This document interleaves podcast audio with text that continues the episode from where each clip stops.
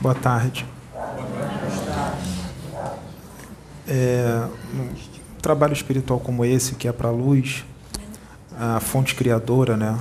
Deus, o Pai, ele está sempre presente. Mas ele deixa um dirigente, um espírito muito evoluído. Nem sempre é esse espírito, podem ser outros espíritos também. Mas o espírito que está à frente dessa casa como dirigente é Jesus, Jesus Cristo, ou Sananda. E Jesus, enquanto estava tendo toda essa preparação, enquanto eu estava ali, Jesus me pediu para que eu solicitasse, não é obrigatório, tá? Cada um tem seu livre-arbítrio e faz o que quer, mas ele pediu que pelo menos hoje, só hoje, depois todos podem fazer o que quiser. Só hoje ele solicitou que todos os médiums que estão aqui hoje todos os que vieram, os que faltaram podem ver esse vídeo depois, mas todos os que estão aqui, eles ficassem aqui na palestra sem sair para ouvir o que vai ser dito em tempo real, não depois em vídeo, mas aqui. Então ele solicitou que todos ficassem aqui para ouvir, só nessa palestra. Mas se quiser sair, não é obrigatório ficar, pode sair. Ele só pediu, não sou eu que estou pedindo, foi ele que pediu. Ah, depois, a partir da outra palestra que eu der, em outro dia em diante, os médiums da casa podem fazer o que quiser, sair a hora que quiser, não assistir, podem fazer o que quiser. Eu, Pedro, eu encarnei aqui na Terra para ser ouvido pela humanidade. A humanidade que quer me ouvir. Quem não quer me ouvir, não é obrigatório me ouvir. É só não assistir os vídeos. Então, eu não vim para falar somente para os médiums da casa, ou para três pessoas lá fora, ou para cinco pessoas lá fora. Não. Eu vim falar para todos, todas as pessoas. Mas eu não vou obrigar ninguém a me ouvir, só vai me ouvir quem quer me ouvir.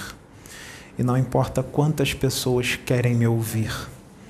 As pessoas que quiserem me ouvir agora, que me ouviram antes, ou que me ouviram antes e não entenderam o que eu disse, interpretaram o que eu disse de uma forma totalmente distorcida e pararam de me assistir, e vão voltar a me assistir no futuro, pode vir amanhã, vão voltar a me assistir no futuro, porque essas pessoas vão voltar, porque vai precisar de um tempo para poder entender o que eu disse, o que eu falei, e elas vão voltar, é, elas vão voltar a me ouvir e outras vão ouvir, e isso vai aumentando, e vai ouvindo quem quer.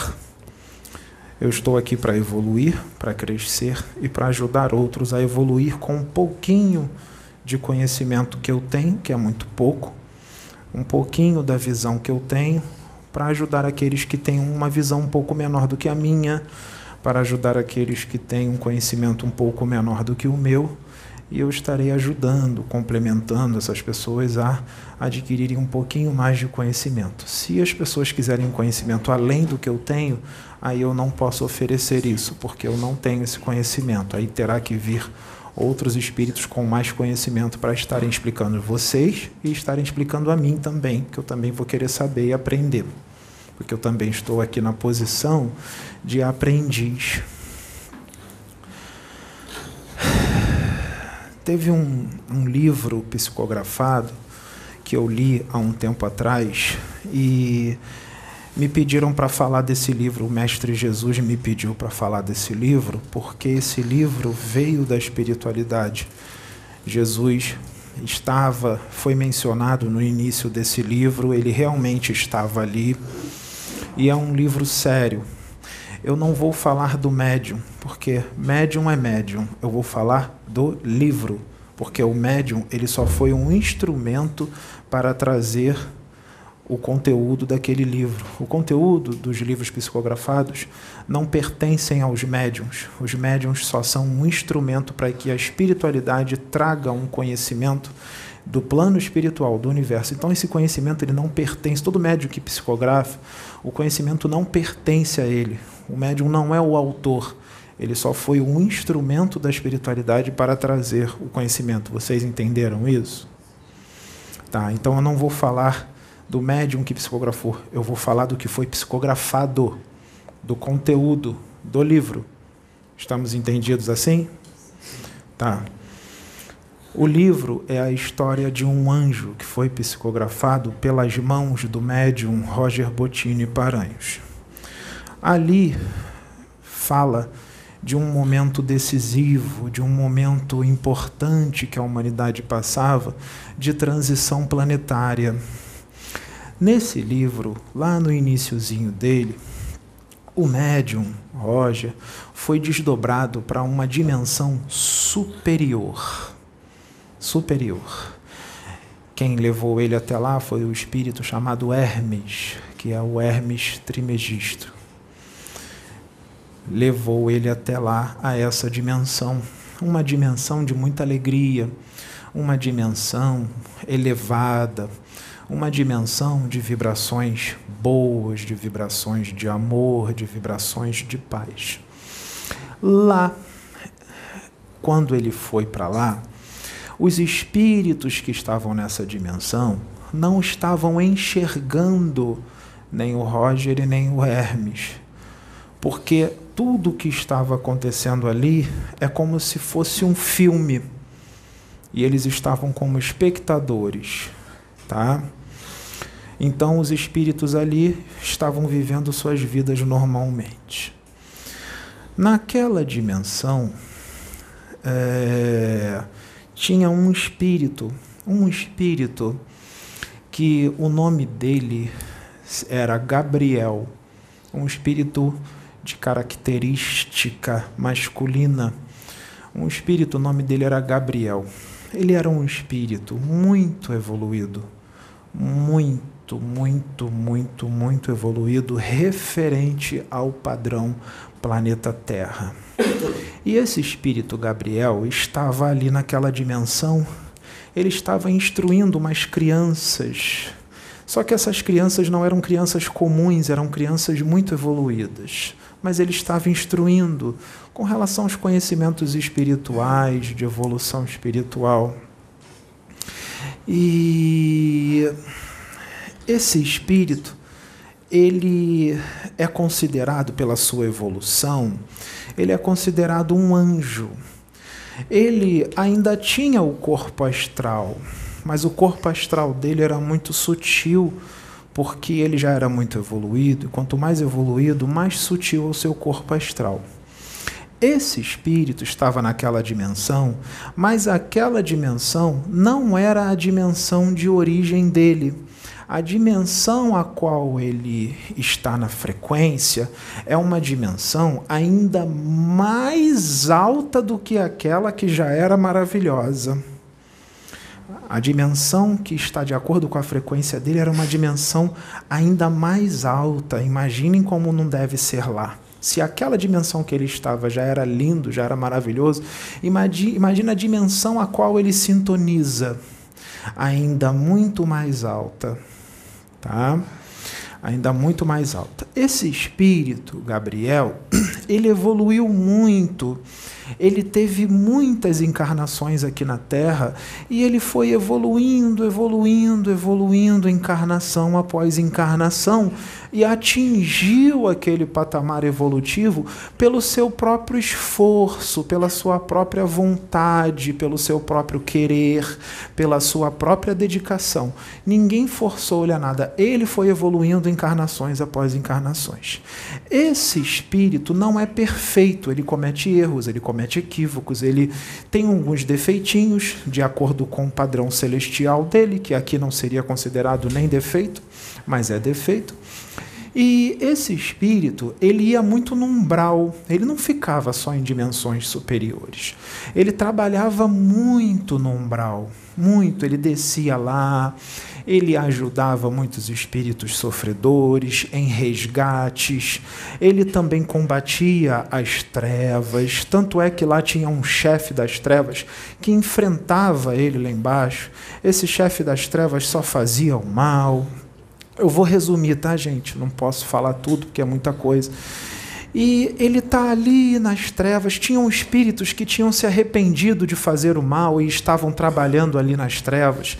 E aí, quando ele ia lá embaixo, teve um espírito que disse assim: Gabriel, me ajuda, me ajuda, porque eu acabei de me converter a Jesus e eu estou aqui. E os outros que não querem se converter ficam jogando na minha cara toda hora que eu virei anjinho e que eu sou um hipócrita, eu sou um mentiroso, porque eu, há pouco tempo atrás eu estava do lado deles e agora eu estou do lado de Jesus, estou aqui do lado de vocês. Então eles falam que eu não vou conseguir, que eu não posso, que eu pertenço às trevas, que eu não sou do bem, que eu sou do mal. Eles ficam me xingando, eles ficam me humilhando o tempo inteiro. Eles ficam fazendo isso. Aí o Gabriel disse assim: não dê ouvido para eles, não dê ouvidos para eles porque isso é normal, é da característica deles julgar, escarnecer, fazer todas essas coisas que eles estão fazendo. Persevere no caminho do bem, tenha confiança, continue, porque o tempo vai passando e a sua mudança de comportamento, suas atitudes vão provando para eles que você escolheu isso e que você realmente quer isso e você não quer mais voltar àquela vida. Um dia eles também virão para a luz. Só depende da escolha deles. E o Gabriel, quando ele descia lá, ele era muito querido no umbral, porque ele ajudava muita gente, mas também ele era odiado por alguns espíritos chefes das trevas, porque o planejamento do Gabriel é o amor e a fraternidade, e o planejamento dos espíritos das trevas é poder, né? é, é, é ganância, é contrário ao dele. Então, isso vai existir, ele não vai agradar a todos. Mas ele, quando chegava, chamava a atenção de todo mundo, porque ele era um espírito diferente. Ele era um espírito que tinha muita luz, ele tinha muito amor.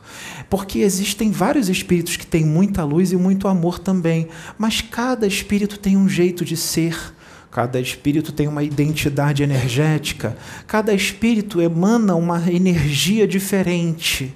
Então, você poderia pegar mais dois, três, quatro espíritos que também emanam uma energia de amor, às vezes uma energia de amor até mais forte do que a do Gabriel, mas o Gabriel atraía mais esses espíritos do que até mesmo outros mais evoluídos. E isso não tem como tirar porque energia não mente. Energia não dá para enganar. Energia se sente. Não adianta falar e não ter a energia. Ele tinha a energia. E todos sentiam. Ele era querido no umbral, ele era querido no plano espiritual superior. Só que aconteceram muitas coisas no umbral e de repente um espírito lá que era um chefão das trevas, ele comandava muitos outros espíritos, ele se arrependeu e foi levado à reencarnação. Só que ele foi levado à reencarnação e ele não reencarnaria com um corpo físico perfeito, porque ele tinha muitas nódoas morais, muitos, muitas complicações, que eu não vou entrar em detalhes agora, então ele encarnou meio defeituoso. E o Gabriel, vendo tudo aquilo, porque muitos espíritos que estavam ali seriam levados à reencarnação pela última vez na Terra. Só que esses espíritos, muitos deles, iriam vir do umbral, muitos deles iriam reencarnar arrependidos eles já viriam com aquela energia de querer evoluir, eles já reencarnariam arrependidos. Quando eles reencarnassem, eles não iriam lembrar, mas eles iam, iam vir com aquela energia de querer evoluir. E o outro grupo encarnaria pela última vez, mas eles não iam vir com aquela energia de evoluir. Eles queriam continuar daquele jeito, mas eles foram levados à reencarnação de forma compulsória. Então se misturariam. E o Gabriel pensou: nossa, essa quantidade toda de espíritos, eles são muito imaturos ainda. Eles estão entrando no caminho da evolução agora, do amor, da fraternidade. Mesmo esses que se arrependeram e querem evoluir, quando eles reencarnarem, se eles não tiverem um amparo de alguém mais experiente, eles vão ser tragados por aquele mundo, porque aquele mundo reina na maldade eles vão ser tragados. Então tem que ter alguém mais experiente para poder continuar ajudando esses espíritos lá no plano físico. Então ele decidiu uma situação. Ele decidiu uma coisa. Ele decidiu assim: eu acho que eu vou pedir para Jesus para eu reencarnar lá. Porque aí eu reencarno lá e aí eu posso instruir esses espíritos lá já reencarnados ele pensou: se eu não reencarnar lá, vai ser complicado, eles serão tragados. Então ele solicitou a Jesus Cristo que ele reencarnasse na Terra para ajudar esses espíritos a evoluir. Porque eles eram muito imaturos e eles seriam facilmente enganados e manipulados pelas trevas que estão aqui no plano físico, pelos vícios, pelas paixões. E o que, que aconteceu? Jesus aceitou. Jesus disse: tudo bem, você pode ir. Mas Gabriel tinha uma alma gêmea. Ele tinha uma alma gêmea lá no plano espiritual. Um espírito de característica feminina, muito belo, os dois eram muito bonitos, muito belo, só que esse espírito de característica feminina, a alma gêmea dele, ela era muito evoluída também, mas ela era bem menos evoluída do que ele. Ele era bem mais experiente, mais evoluído. Tá? Então, no planejamento, ele encarnaria e ela continuaria no plano espiritual. O planejamento era esse. Então, Gabriel, como era um espírito muito evoluído, o procedimento de redução volumétrica do corpo perispirítico dele iria acontecer de uma forma diferente dos seres humanos normais que encarnam aqui. Isso ia demorar mais. Então ele começou um processo de redução da sua frequência vibratória ele começou a descer vibratoriamente, porque o lugar que ele estava era muito alto, a frequência do espírito dele era muito alta. Então, ele, para encarnar aqui na Terra, porque aqui as, as vibrações são bem mais, mais densas, ele tinha que diminuir a frequência vibratória dele, igualzinho Jesus fez. Só que ele não tem a evolução de Jesus. Jesus demorou um tempo maior porque Jesus tinha uma luz maior mas ele tinha uma luz muito grande. Então ele demorou um tempo para reduzir a frequência, foi diminuindo e foi levado à reencarnação para começar. Quando Gabriel foi levado à reencarnação, a alma gêmea dele ficou lá. E Jesus concedeu que ela reencarnasse, mas ele já tinha ido reencarnar, se despediu dela, ele já tinha ido reencarnar, ele não sabia que ela ia vir. Seria uma surpresa para ele. Então Jesus concedeu que ela reencarnasse um tempinho depois. Ela reencarnou e quando ela reencarnou, no momento certo, eles se encontraram, se apaixonaram, namoraram e tudo mais. Mas eu não vou entrar nesse aspecto porque isso não é importante na palestra. Então vamos voltar na reencarnação do Gabriel. Quando Gabriel encarnou aqui, apesar dele fisicamente ser boa pinta, já encarnado, ele fisicamente não era feio. Ele era boa pinta. Só que aqui na Terra não era só ele que é boa pinta. Tem várias outras pessoas, vários outros homens que são muito bonitos e outros mais bonitos do que ele, né? Mas ele tinha um corpo físico com uma certa beleza.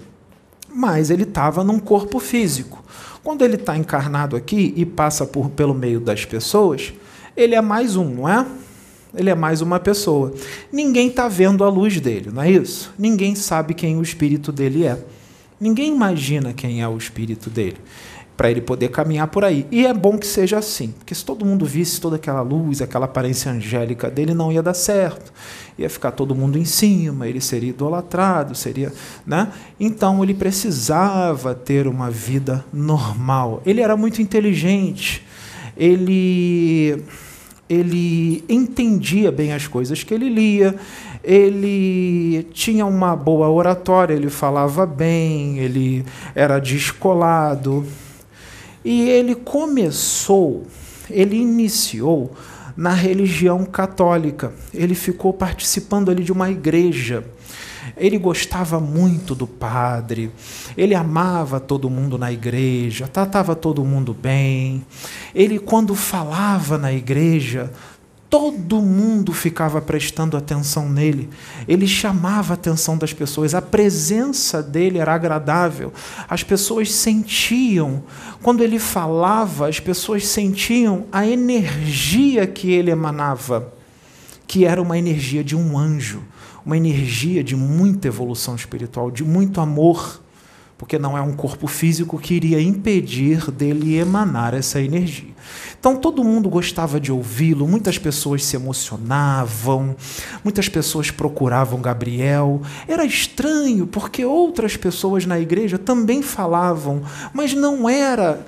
É, as pessoas não procuravam essas pessoas que falavam, as pessoas iriam todo mundo em cima do Gabriel, todo mundo em cima dele. Por quê? As outras pessoas eram ruins? Não, as outras pessoas que falavam, elas eram boas pessoas, mas não tinham a mesma evolução de Gabriel. Porque Gabriel não tinha só a evolução, ele tinha essa energia de amor diferente. Diferente até mesmo daqueles que eram mais evoluídos do que ele, que tinham uma energia de potência de amor ainda mais forte do que a dele. Tinha algo diferente naquela energia de amor tinha algo que chamava a atenção das pessoas, que prendia as pessoas. E as pessoas choravam, as pessoas iam falar com ele. Muitas delas, não todas, mas muitas delas não aguentavam, elas choravam de emoção e elas nem sabiam o porquê estavam chorando. Não era só por causa do que o que ele falava, porque na terra naquela época, muita pessoa também falava bonito, mas as pessoas não choravam para eles choravam para ele por causa da energia que ele emanava. Só que aí Gabriel, de repente, surgiu na, surgiu na, na vida dele o conhecimento da doutrina espírita. Quando ele leu o conhecimento da doutrina espírita, parecia que ele estava lembrando de algo que ele já sabia de tudo que estava ali. Ele entendeu tudo que ele leu no Pentateuco de Kardec. E ele ficou maravilhado com tudo aquilo. Ele gostou muito. Então ele começou também a trabalhar num centro espírita. Aí ele ficava no centro espírita e na igreja. Ele não ia abandonar as pessoas da igreja, ele amava a todos. Mas ele também ficou no centro espírita. E ele foi fazendo um trabalho espiritual, foi fazendo, foi fazendo. Só que ele teve que lidar com muita coisa aqui na Terra. Ele teve que lidar com o quê? Ele teve que lidar com a condição inferior evolutiva da humanidade daqui da Terra. A condição evolutiva inferior de quem? De todas as pessoas às quais ele palestrava e a condição inferior evolutiva também dos médiums que trabalhavam com ele na igreja e no centro espírita. Porque não quer dizer que os médiums estavam ali trabalhando com ele, que eles tinham a mesma evolução de Gabriel. Não, eles estavam muito distantes disto.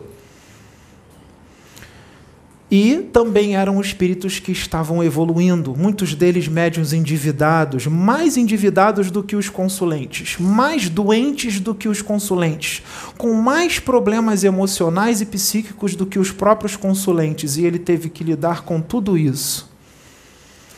Ele teve que lidar com médiums que não acreditavam e tinham dúvidas de quem ele era.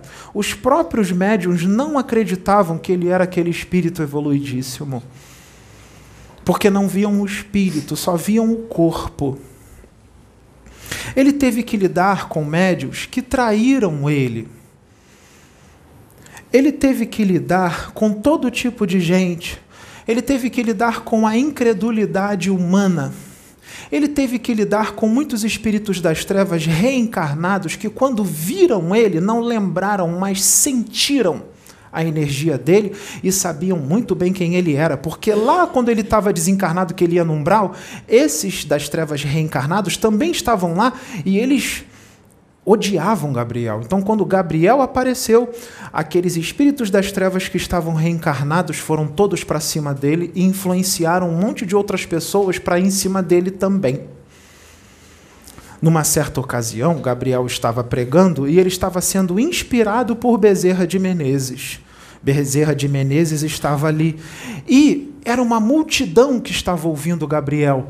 E umas pessoas, tinha algumas pessoas que estavam encostando ele na parede, querendo tentá-lo, querendo prová-lo, com incredulidade com relação ao que ele estava falando. E Gabriel, naquele momento, sentiu uma tristeza muito grande porque ele lembrou, sem saber que estava lembrando, da sua dimensão de origem, deu uma vontade muito grande de voltar para casa, mas ele estava ali na dimensão física, no meio daquela gente muito rude, muito ignorante, muito involuída, ou seja, sem evolução espiritual, e estava tendo que suportar aquelas pessoas que estavam questionando ele, mas não questionando de uma forma educada e fraterna, questionando de uma forma agressiva. Ele sentia a energia de agressividade, de incredulidade e às vezes até de inveja, de raiva. Ele teve que lidar com tudo isso ele estava totalmente distante do seu lugar de origem. Ele teve que lidar com fofoca, ele teve que lidar com fofoca dentro do grupo mediúnico qual ele trabalhava, ele teve que lidar com tudo isso. E ele falava, falava, instruía, dentro e fora. E, e, e, ele via que os problemas, quando ele falava, resolvia por um tempo, mas depois voltava tudo de novo, às vezes voltava até mais potente. Ele começou, às vezes, até a desanimar. Mas como é que pode? Eu falo, falo, falo, melhora um tempo, mas depois parece que esquece e volta tudo de novo. Eu não consigo entender isso, porque em mim isso já está constantemente, mas nos outros entra e depois sai. Por que que sai, gente? Porque quem é evoluído, aquilo tudo já está tão impregnado no espírito dele que não sai mais. Aqueles que não são evoluídos, o conhecimento da luz, o conhecimento de estirpe angélica entra, fica um tempo pequeno e depois sai, porque não condiz com a frequência vibratória de quem recebeu. Quem recebeu ainda está muito distante para aquilo tudo que ele está ensinando estar impregnado no espírito dessas pessoas. Mas como, como resolve então? Tem que ser desse jeito tem que entrar, sair, entrar, sair. Por isso que isso demora séculos e milênios. Muitos são levados à reencarnação para toda hora ficar falando a mesma coisa, repetindo a mesma coisa para esses espíritos que estarão sempre sendo levados à reencarnação, porque esse crescimento ele depende de muita coisa. Uma das coisas que depende muito é do querer e da vontade de quem está ouvindo, de realmente querer evoluir e colocar aquilo em prática. Se não tiver o querer e vontade de quem está ouvindo, o Gabriel não pode fazer mágica. Ele não pode fazer pelas pessoas o que elas têm que fazer.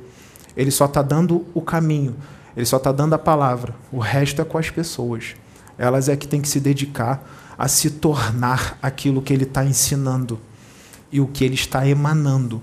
Ué, eles estão aprendendo também com o que ele está emanando? Claro, elas estão aprendendo a também apre aprendendo a emanar aquilo também. Porque não é só para adquirir os conhecimentos que ele está dando, é para também aprender a sentir o que ele sente porque aquelas pessoas não sentem o que ele sente. Elas estão aprendendo a sentir o que ele sente, através do que ele está emanando. No final do livro, Gabriel é assassinado com um tiro. Por quem? Por um homem Que homem é esse? Era um homem que estava na frequência vibratória de um monte de espíritos das trevas. Se ele estava na frequência vibratória de um monte de espíritos das trevas, esses espíritos das trevas estavam num processo de simbiose espiritual com esse homem, por afinidade, porque semelhante atrai semelhante semelhante atrai semelhante. Então, esse homem, com uma multidão de espíritos em cima dele, com uma legião de espíritos trevosos em cima dele, por pura sintonia e afinidade, inspiraram esse homem, intuíram esse homem a esse homem atirar em Gabriel. E esse homem invadiu o local onde Gabriel estava e atirou em Gabriel. Só que quando esse homem atirou em Gabriel, certeiro, apenas um único tiro suficiente para acontecer o desencarne dele, um espírito benfeitor estava ali. Porque Gabriel nunca estava sozinho. Um espírito do nível evolutivo dele se encarna aqui na Terra podem ter absoluta certeza. Mesmo que ele ache, se ache sozinho muitas vezes, mesmo, mesmo que ele ache que está abandonado, que ninguém está entendendo ele, que ele está sozinho naquela empreitada, ele está com uma legião de anjos em volta dele, de espíritos evoluídos que estão protegendo ele. Eles ele tem aquele amparo. Então, ele não precisava desencarnar com aquele tiro, ele não tinha esse karma. Então, antes do tiro pegar no corpo físico dele, um benfeitor cortou o cordão de prata e puxou o espírito dele. Para aquele tiro não afetar o corpo astral dele. O benfeitor foi lá e puxou o espírito dele. E o corpo caiu morto no chão. Quando o benfeitor puxou o espírito dele, quando o benfeitor puxou ali naquele momento o espírito dele, as pessoas que estavam em volta viram o corpo dele caído com tiro, todo mundo se desesperou. Mas enquanto estava todo mundo desesperado ali com o corpo físico dele, quando o benfeitor puxou o espírito dele, Gabriel já estava na dimensão extrafísica, do lado do benfeitor que puxou o espírito dele. Gabriel já estava lúcido, já sabia exatamente quem ele era, ele não precisou entrar naquele procedimento de sonoterapia, ele não precisou ser orientado, ele não precisou que algum espírito chegasse e falasse: meu irmão, você desencarnou, vamos para o plano espiritual. Ele não precisou de nada disso, porque Gabriel já tinha uma evolução estrondosa, ele já era um espírito extremamente lúcido, ele já era um espírito extremamente esclarecido, ele já era um espírito espírito extremamente evoluído. Então, ele apenas, aquilo para ele, o desencarne, é algo totalmente natural e ele se livrou de um fardo. Aquilo dali para ele é um prêmio, aquilo dali para ele é alegria, porque ele ia voltar para a dimensão dele superior totalmente, muito distante da realidade da dimensão física, onde habitam em sua grande maioria espíritos rudes, ignorantes, involuídos e extremamente materialistas, dentro de centros espíritas ou igrejas ou qualquer outro centro, e também os consulentes, em sua grande maioria. E dentro das igrejas, dentro dos centros, dentro de um banda de espiritismo, de universalismo, os que estão ali em sua esmagadora maioria são bem mais doentes e menos evoluídos evoluídos do que os consulentes que estão ali. São os que mais precisam de ajuda, de cura. Então, ele já saiu do corpo. Eu vou voltar nos, nos médios desses centros. Ele já saiu do corpo trabalhando, já sabendo quem ele era e fazendo tudo o que tinha que fazer. E depois voltou para a dimensão dele. E o benfeitor que estava ali, o benfeitor que puxou o espírito dele era menos evoluído do que Gabriel. E olha que o benfeitor tinha muita luz, hein? Olha que o benfeitor que puxou o espírito dele era muito evoluído aqui para o padrão terra. Mas esse benfeitor, ele era uh, menos evoluído do que Gabriel.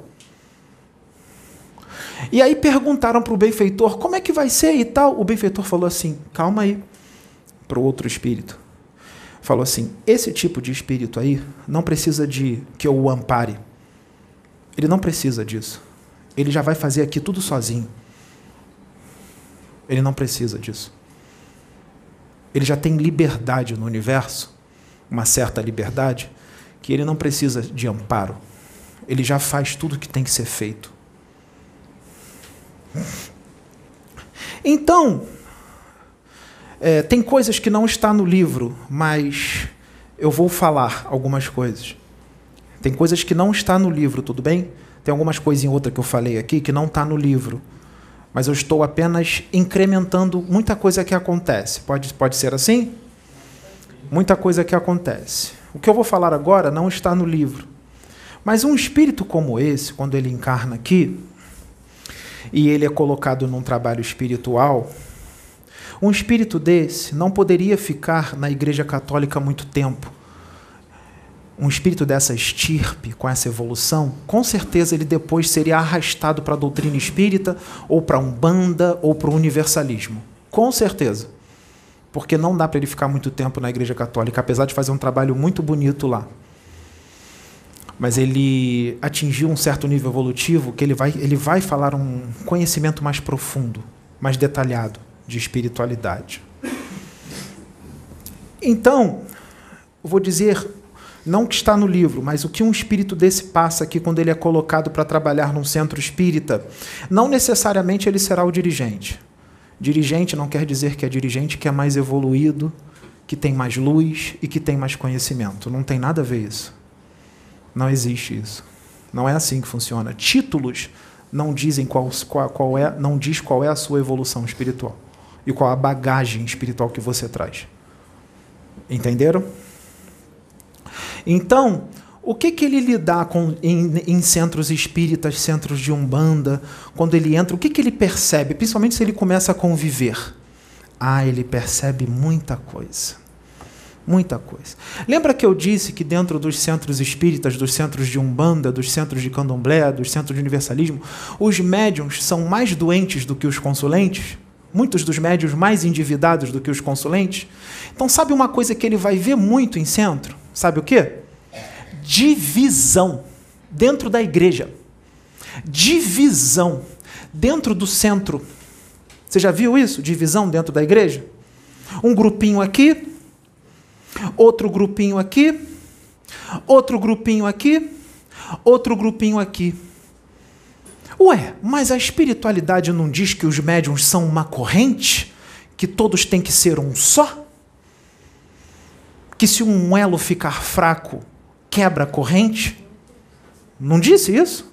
Então, se isso foi repetido cem mil vezes, por que, que continua nos centros espíritas, nos centros de Umbanda, nos centros universalistas e nas igrejas, divisão? Por que, que fica um grupinho aqui, outro grupinho aqui? Essa divisão faz acontecer muita coisa perniciosa. Essa divisão faz acontecer preferências. Eu prefiro o chefão desse grupinho aqui. Eu prefiro o chefe do outro grupo. Eu prefiro o chefe do outro grupo. O outro grupo não tem chefe, são aqueles que estão em cima do muro, são os neutros. Mas é um grupo, um grupo de neutros. E aí, esses que simpatizam mais com o chefe de um grupo aqui, eles começam a fazer fofoca com o chefe do outro grupo. Aí a fofoca entra no centro. Se a fofoca entra no centro, a porta aberta para. Isso! Os trevosos entrarem. Os trevosos entrarem. E eles não entraram à força, os trevosos não entraram à força. Os, entro, os trevosos foram convidados. Por quem? Pelos médiums. Por quê que eles foram convidados pelos médiums? Isso! Eles são iguais aos médiums. Porque a partir do momento que os médiums criam grupos e começam a fazer fofoca de um grupo para o outro, falar mal do outro, tramar contra o outro, trair uns aos outros. Eles se tornam espíritos das trevas reencarnados, não importam a obra a qual eles estejam. Mesmo que Jesus esteja à frente daquela obra, mesmo que Gabriel esteja encarnado ali naquela obra, porque isso não depende de Jesus, isso não depende de Gabriel, isso depende dos médiuns. Gabriel não vai fazer por eles o que eles têm que fazer. Jesus não vai fazer por eles o que eles têm que fazer. Jesus não vai pegar o espírito desses médios e vai colocar a reencarnação num mundo ditoso, porque eles não têm merecimento e nem frequência para isso, não têm evolução espiritual para isso. Jesus não pode me enfiar eles lá. Eles têm que conquistar essa evolução para poder ter o merecimento de encarnar num mundo ditoso. É assim que funcionam as coisas no universo. Então a divisão entra. Então temos um problema. Gabriel está ali, ele é o único que está na frequência da luz. Ele mais um ou ele mais dois, vamos dizer assim, para não dizer que é só ele que nem sempre é só ele. Pode ter mais um ou mais dois ou mais três ali que está na mesma frequência que ele. Mas os outros 30, 40 médios que estão ali, ou 100 médios ou 200 médios, estão todos no, nos, nos grupinhos, nas frequências das trevas. Mas isso foi repetido no centro espírita um monte de palestras. Por que, que continua os grupinhos? Por que, que continua a fofoca? Por que, que continua um falando mal uns dos outros? Por que, que tem médium que ali continua materialista? Por que, que tem médium ali que é extremamente vaidoso? Por que, que tem médium ali que é extremamente ligado à matéria, mesmo ouvindo todo um conteúdo espiritual superior? Por que, que tem médium ali que diz que o maior desejo dele é a fama e a riqueza, se tornando assim extremamente fútil, materialista?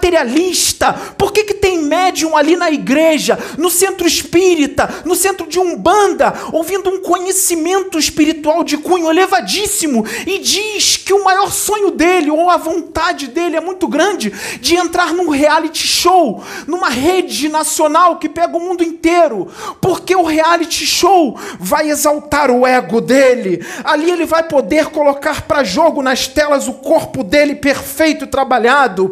Ali ele vai exaltar a, a, a vaidade dele excessiva, o materialismo dele, o ego dele. Então, por que que ele quer entrar num reality show que é totalmente dominado pelas trevas, assim como a emissora é totalmente dominada por magos negros, um reality show onde só tem briga, onde só tem atitudes demoníacas, onde só tem fofoca, onde só tem traições, onde é o culto ao corpo exagerado, o culto à matéria exagerado, onde não tem nada de espírito, só tem de carne, só tem de inferno, só tem coisa ruim, só tem coisa, só tem atitudes que te chumbam a terra, só tem atitudes que te impedem, te impedem de alçar voos para dimensões superiores.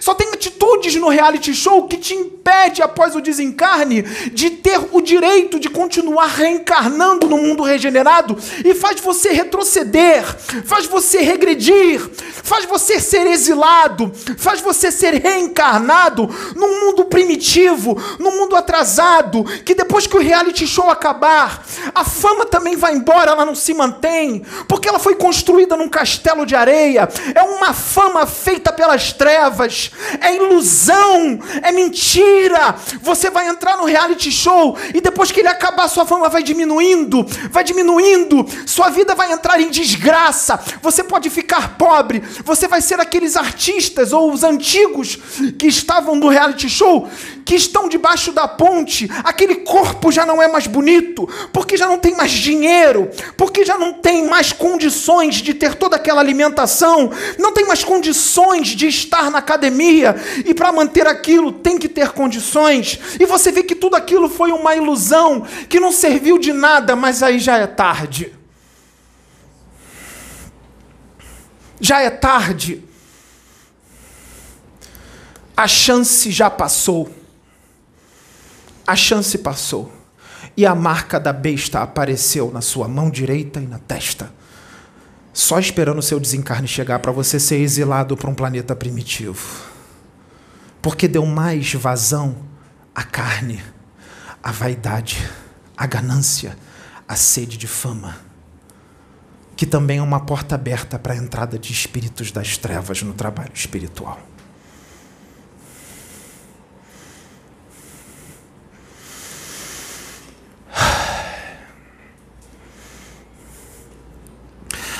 Gente, como é que nós vamos resolver o problema dessas igrejas e desses centros espíritas, centros de Umbanda e centro universalista? Porque mais uma palestra está sendo dada falando disso, mais uma vez. E os problemas continuam. Não existe casa melhor do que a outra especial. Isso vai acontecer em praticamente todas as casas aqui na Terra Então me expliquem uma coisa: por que é que tem esses grupinhos no centro espírita, ou na igreja, ou no centro de Umbanda? Eu vou falar trabalho espiritual, tá? Quando eu falar trabalho espiritual, se refere às igrejas, centro espírita, centro de Umbanda, senão vou ter que ficar falando todas as outras religiões. Eu vou falar trabalho espiritual, pode ser assim? Tá, então por que, que tem grupinhos no trabalho espiritual? Alguém sabe me dizer o porquê? Qual é o motivo? Não, me diz o motivo.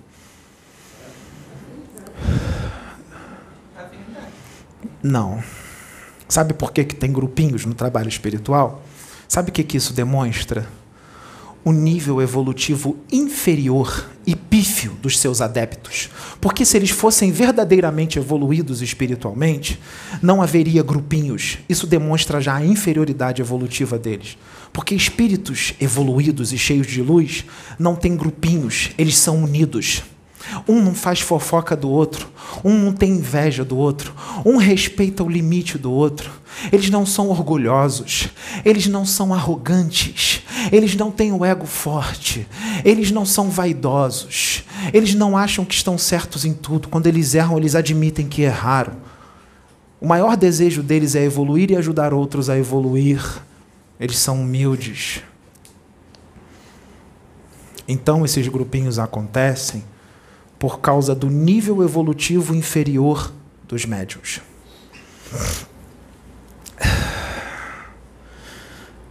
Ali onde o Gabriel está encarnado, e mais uns dois ou três médios que estão na mesma frequência do, do amor e da paz, cada um na sua, na sua potência, quando esses espíritos das trevas entram, quem deu a brecha não foi Gabriel e os outros dois, três médios, foram os outros médios, não foram? Então a presença do Gabriel ali não vai impedir a entrada desses espíritos das trevas, porque os outros médios convidaram eles para entrar. Então eles vão entrar. Eles não vão ser expulsos, eles vão entrar. Então vai causar uma bagunça danada no trabalho? Vai acabar com o trabalho? Não, não vai. Sabe por quê? Porque quando Gabriel abrir a boca, ele vai abrir a boca para quem? Quando ele começar a falar para as pessoas que estão ouvindo ele, para os médiums que estão ouvindo ele e para os espíritos que os médiums convidaram. Além de Gabriel falar, ele vai emanar uma energia de amor muito forte. Para quem? Para os consulentes, para os médiums e para os trevosos que os médiums convidaram. Os espíritos que os médiums convidaram eles são algo sobrenatural ou são apenas seres humanos desprovidos de corpo físico? São seres humanos. Assim como os médios que os convidaram também são iguais a eles, só estão dentro do corpo físico. E convidaram os seus amiguinhos, aqueles os quais eles sintonizam, aqueles os quais eles têm afinidade. Sim, isso aí, isso, isso aí já é outra história, é indiscutível. Todos têm a centelha divina, mas isso é outra história. Então, então, gente, tá tudo resolvido. Então, os médiums, já que é, o trabalho continua, mesmo com os trevosos dentro da casa, o trabalho continua. Então tá tranquilo, os médios podem continuar chamando os trevosos, está tudo bem. Realmente, vocês estão certos, não está tudo bem. Sabe por quê? Porque se os médios convidaram esses trevosos para o trabalho espiritual que eles estão, sabe o que, que vai acontecer quando o trabalho espiritual encerrar e os médios voltarem para casa? Eles vão junto. Eles vão junto. Quando eles foram, forem juntos, as mentes deles estarão ligadas às mentes dos médiums. Aí vai começar a acontecer, sabe o quê? E vai acontecer muita coisa. Ah, vai. Porque eles vão começar a colocar um monte de pensamentos na cabeça dos médiums. Só que os médiums não estão vendo esses espíritos e nem imaginam que eles estão ali. Esses trevosos, esses quiumbas, esses obsessores que foram chamados pelos médios, eles são administrados por outros espíritos trevosos muito mais inteligentes e muito mais fortes. Mas eles não estão ali na linha de frente, eles ficam por detrás das câmeras, de longe, só manipulando os seus soldados, que são esses obsessores. E esses obsessores nem sabem que estão sendo manipulados por magos negros eles estão sendo hipnotizados para poder. Os, os, os quiumbas são hipnotizados por magos negros para dizer tudo que o mago negro está passando para ele. Então o mago negro obsedia os quiumbas e os quiumbas obsediam os médios que os convidaram. E o mago negro acaba obsediando os quiumbas e os médios. Só que o mago negro obsedia a distância. Entendeu? Quer que eu explique de novo? Quer? Vou falar devagar. Esses quiumbas, os obsessores que os médiums chamaram por sintonia, eles são manipulados por outros espíritos mais experientes. Sabe quem são esses espíritos? São magos das trevas que manipulam mentes de encarnados e desencarnados. Eles não obsediam só encarnados, obsediam desencarnados também. Então, a, a mente desses magos negros está ali ligadinha na mente, tem fios energéticos bem tenuíssimos, fininhos, que estão ligados da mente do mago negro nos obsessores quiumbas. Então o mago negro à distância fica colocando um monte de coisa na cabeça dos espíritos para os espíritos colocarem na cabeça dos médios. Mas colocar o que na cabeça dos médios? O mago negro quer acabar com aquele trabalho espiritual onde o Gabriel está. E os outros dois, três médios que estão numa frequência boa. Porque eles estão atrapalhando. Então o Mago Negro quer acabar. Então o Mago Negro ele não vai direto no Gabriel, porque ele não consegue. Ele já tentou de tudo. Ele dá as tentadinhas dele toda hora e não consegue. O Gabriel não cai na dele. Então ele vai mudar a estratégia. Ele vai fazer o quê? Pelas bordas. Ele vai usar os médiums para os médiums acabarem com o trabalho espiritual que o Gabriel está fazendo os próprios médios serão os responsáveis para o trabalho espiritual acabar. Então, quem acaba com trabalhos espirituais não são os espíritos das trevas, são os médiums. Os trabalhos espirituais acabam porque os médiums destroem com o trabalho, pela sua inferioridade evolutiva. Os espíritos das trevas que são chamados pelos médiums, eles apenas dão um empurrãozinho naquilo que já existe. Eles apenas dão uma ajuda, eles apenas eles ajudam a aperfeiçoar toda a destruição que os médiums estão fazendo. Toda a destruição. Toda, e isso às vezes perdura por muito tempo, sabe? Porque se a palestra tem que ser repetida toda hora, é porque ainda não foi aprendido, ainda não aprenderam. Porque se tivesse aprendido, a palestra não precisava ser repetida. Se ela está sendo repetida, maçante, exaustiva, tá chato, não aguento mais, tá repetitivo. Esse Oxo que canaliza com Pedro é muito chato. Ele fica repetindo os mesmos assuntos. Ele, é, ele é maçante. Ele não para. Ele é exageradamente. Ele, ele leva a gente na exaustão da repetição. Algum motivo tem para isso estar acontecendo porque ainda não aprenderam, senão não precisava ficar repetindo.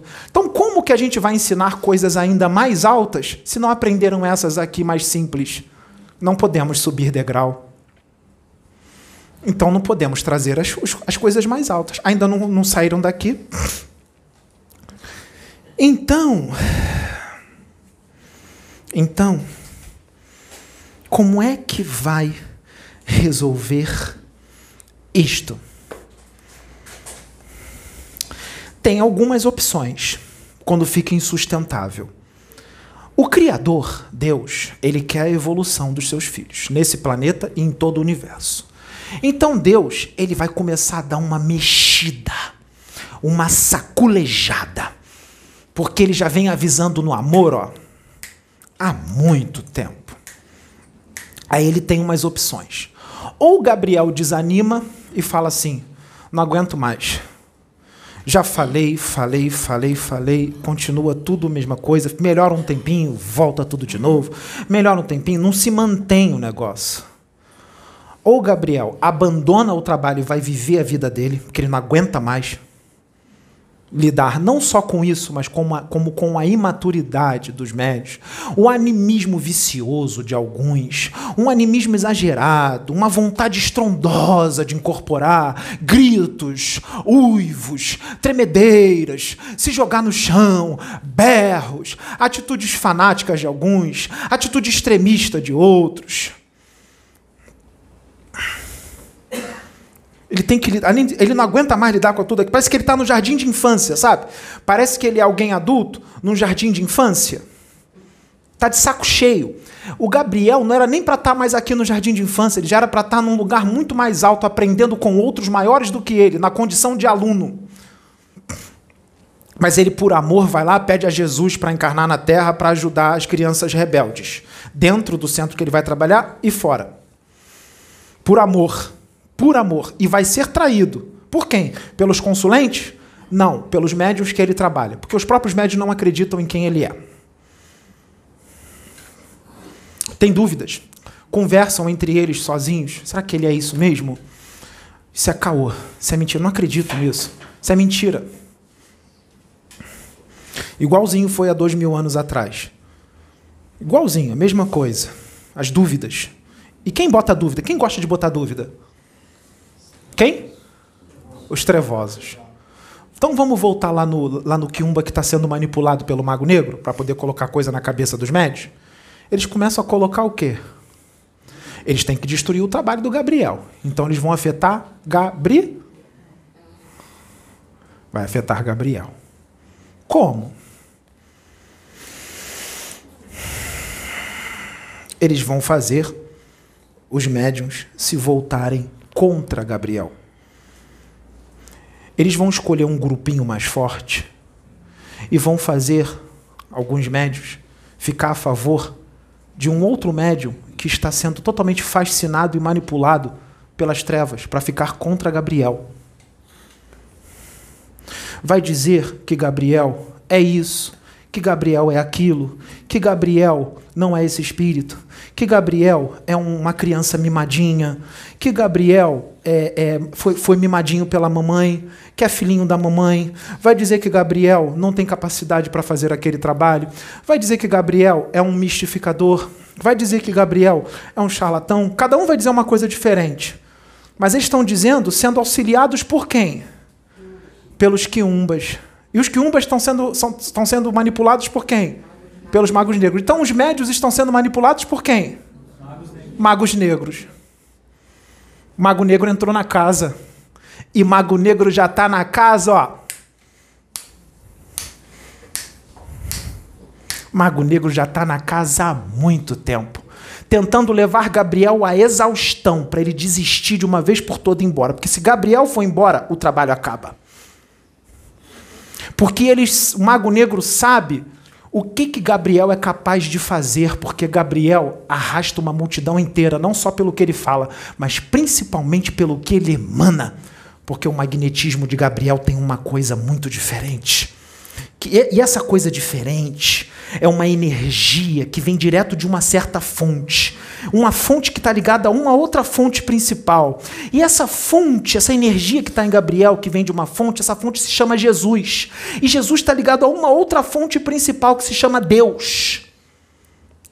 E os das trevas sabem disso.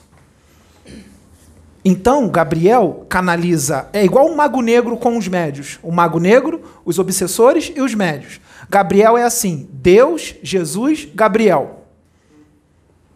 A mente de Gabriel está vibrando em uníssono com a do Cristo. Então são três que são um. Gabriel e o Cristo são um. O Cristo e Deus são um. Gabriel e Deus é um, são um. Gabriel e Jesus são um, Jesus e Gabriel são um, Deus e Jesus são um, Deus e Gabriel são um. No final das contas, os três são um só. Gabriel é a voz de Deus e de Jesus. Se é a voz de Deus e de Jesus, também é a voz de uma legião de anjos. E Gabriel não quer briga com ninguém. Gabriel não quer divisão.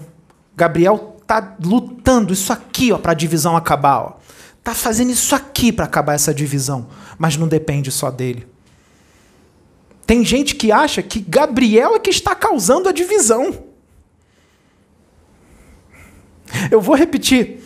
Tem gente que acha que é o Gabriel que está causando a divisão. E isso faz parte do planejamento do Mago Negro para parecer que é o Gabriel que está causando a confusão. E muitos dos que estão sendo influenciados pelo Mago Negro e pelos quiumbas estão convictos de que é Gabriel que está causando essa confusão. Eles estão tão convictos que eles acham que Gabriel está com uma legião de demônios, sendo influenciado por uma legião de demônios. Aí sabe o que, que eles fazem, esses médios, quando estão convictos? Eles fazem um resgate gigantesco dos espíritos que eles estão supondo que estão obsediando Gabriel e entregam para Deus. Quando, na verdade, os espíritos que estão sendo resgatados são outros, ou não tem espírito nenhum sendo resgatado, porque o mago negro ele intui esses médios, mostra na mente desses médios, desse médio está achando que o Gabriel está com uma legião de demônio, ele mostra, ele intui, inspira, porque é um médium, ele vai receber intuição das trevas ou da luz, e eles são muito bons no que eles fazem. É, o médium não vai perceber que é da, da das trevas a, a inspiração. E, e, se mostra como pai, como se fosse a fonte. Fala, filho ou filha, o filho, Gabriel, está cheio de demônios. Ele está sendo influenciado por esses demônios e está causando a, a divisão. Então, vou usar você agora como instrumento para o resgate de todos esses demônios. E aí o médium acha que está sendo um instrumento de Deus e não está tendo nem resgate de demônio nenhum, porque Mago Negro ele sabe intuir, inspirar como se fosse um mentor espiritual ou como se fosse o próprio Deus. Ele fala de acordo com o que o médium acredita, ou de acordo com a linguagem do médium, a religião que o médium vem. Se ele vem da Umbanda, ele fala como Preto Velho, o, Mago Negro. Se o médium vem da doutrina espírita, ele fala como Bezerra de Menezes. E se o médium é evangélico, ele fala como se fosse o próprio pai falando com o médium. Aí o médium acha que está recebendo a direção de Deus. E não teve resgate nenhum. Foi tudo uma ilusão. Teve aquele saculejo, aquela mexida toda e não teve resgate nenhum. Porque Gabriel não está com uma legião de demônios. Porque Gabriel já está numa frequência de amor muito forte e diferente. Então não bate com a frequência dos demônios. Porque Gabriel já encarna com aquela frequência, aquela frequência ele já adquiriu há muito tempo. Não tem como tirar, já está entranhado há muito tempo, há muitos milhares de anos. Mas os médiums não entendem isso e nem acreditam e nem alcançam. Não entendem, não compreendem, porque aquilo está muito além da compreensão deles.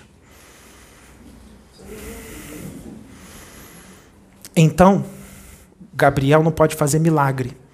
Gabriel pode ser destruído pelos médios. Sabiam disso? O trabalho de Gabriel pode ser destruído pelos médios. Sabia disso? Aí Deus, para que isso não aconteça, já está insustentável, o Mago Negro já está há muito tempo no centro, Deus toma uma providência.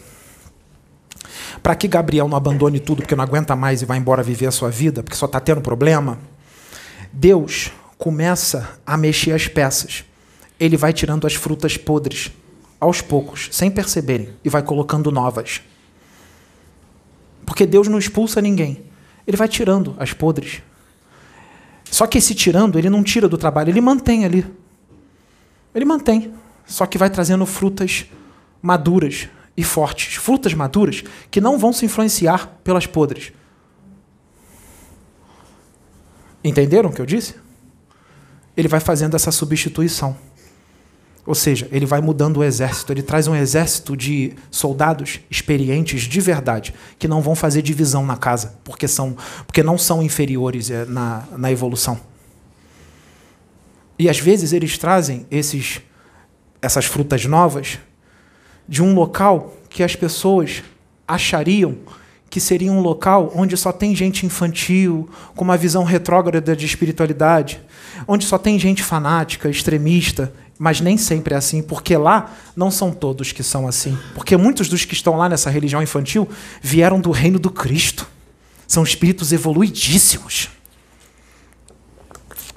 E eles já encarnam sabendo o que tem que fazer. É o tipo de espírito que, quando Deus dá uma ordem, missão dada é missão cumprida, eles vão cumprir, não importa o que eles vão passar. Geralmente são pessoas que são humilhadas a vida inteira, são pessoas que são escarnecidas, que são caluniadas, são difamadas. Sabe por que elas são difamadas, caluniadas, escarnecidas?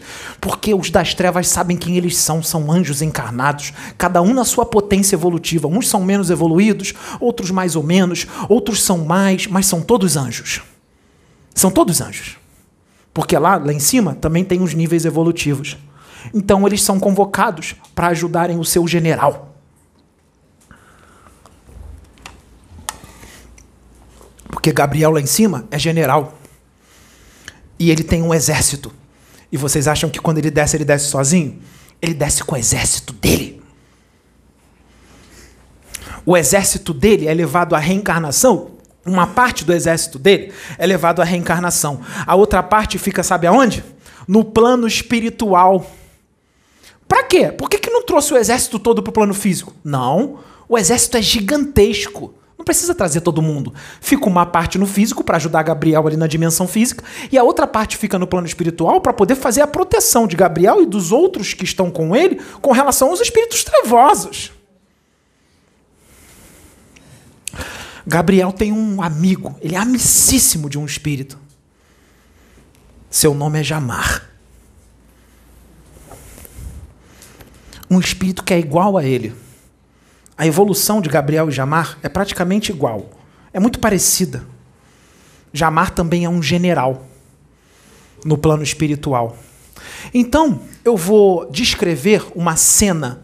Jamar, antes de eu descrever a cena, Jamar é um espírito de um ser humano desencarnado. Só que ele tem uma evolução muito grande. Se ele aparecer para vocês, vocês vão dizer que é um varão de guerra do Senhor. Vocês vão dizer que é um arcanjo Gabriel. Ou que é um arcanjo Miguel. Vocês vão dizer isso. Principalmente se ele se mostrar para vocês na verdadeira forma espiritual dele. Porque a forma dele não é humana. Mas ele pode se mostrar na forma da última encarnação que ele teve aqui na Terra. E essa forma da última encarnação que ele teve aqui na Terra, ele não se mostra de calça branca e uma blusa branca. Existem uniformes. Então eu vou dizer uma situação a qual Jamar se mostrou numa forma humana da última encarnação dele, não na forma real do espírito dele. Na forma humana da última encarnação, só que todo vestido com a armadura do exército do Cristo. Estávamos todos na colônia Aruanda, Pai João de Aruanda e muitos outros espíritos, aguardando um general chegar.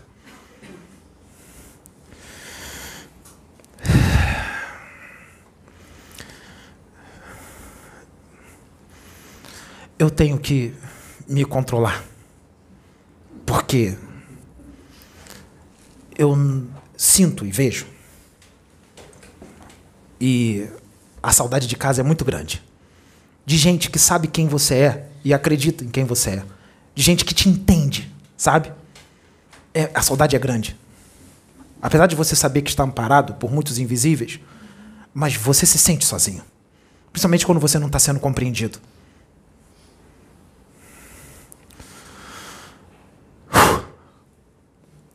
Pai João de Aruanda e outros esperando o meu querido e amado irmão descer um portal se abre. E Jamar desce, voando, com uma espada na mão, escudo, uma armadura e um elmo cheio de luz, como um anjo do Senhor. Ele vai descendo devagar, planando, e toda a colônia Aruanda olhando ele descer, porque a colônia Aruanda tem espíritos evoluídos, mas cada um tem um nível evolutivo, e Jamar ali é considerado um espírito evoluidíssimo. E ele chama a atenção até mesmo daqueles que estão na colônia Aruanda. Ele chama a atenção dos imortais que estão ali. Ele chama a atenção de Joseph Gleber. Ele chama a atenção de Alex Arthur. Ele chama a atenção de Bezerra de Menezes. Ele chama a atenção no universo por onde ele passa, até mesmo de querubins, até mesmo de arcanjos, até mesmo de serafins. Ele chama a atenção. Porque não precisa ser mais evoluídos do que eles para chamar a atenção. Existem outras qualidades que faz você chamar a atenção no universo. Você não precisa ser o maior para chamar a atenção. Existem espíritos menores que chamam mais a atenção do que outros muito maiores. E ele desce devagar, como um anjo ungido do Senhor. E ele vai andando na posição dele ereta com grande autoridade, se junta aos seus, a Pai João de Aruanda, tira o elmo da cabeça, bota embaixo do braço. É lindo de se ver, é maravilhoso, é lindo demais. E ele está ali a serviço do Cristo para a evolução de uma humanidade extremamente rebelde, para ajudar aquela humanidade a evoluir a não ser mais ruim, a não ser mais fofoqueira, a não ser mais orgulhosa, a não ser mais arrogante, a não ter mais um ego inflado totalmente descontrolado, a não ser mais egoísta, a não ser mais agressividade, a não ser mais fanática religiosa, a não ser mais extremista, a não ser mais violenta. Ele está ali para ajudar esses a ser igual ou melhor a ele, melhor do que ele. Uma tarefa árdua, principalmente se ele encarnasse para estar num trabalho espiritual onde está cheio de médium doente, endividado, que faz grupinho, separação, fofoca e não acredita nele.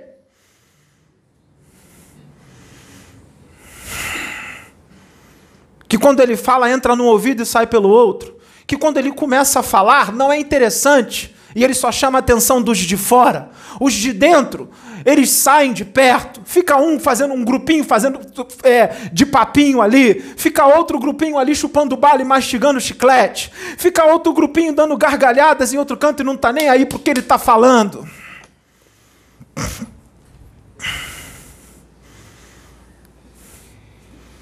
Porque não tem nem ideia de quem ele é e não acredita.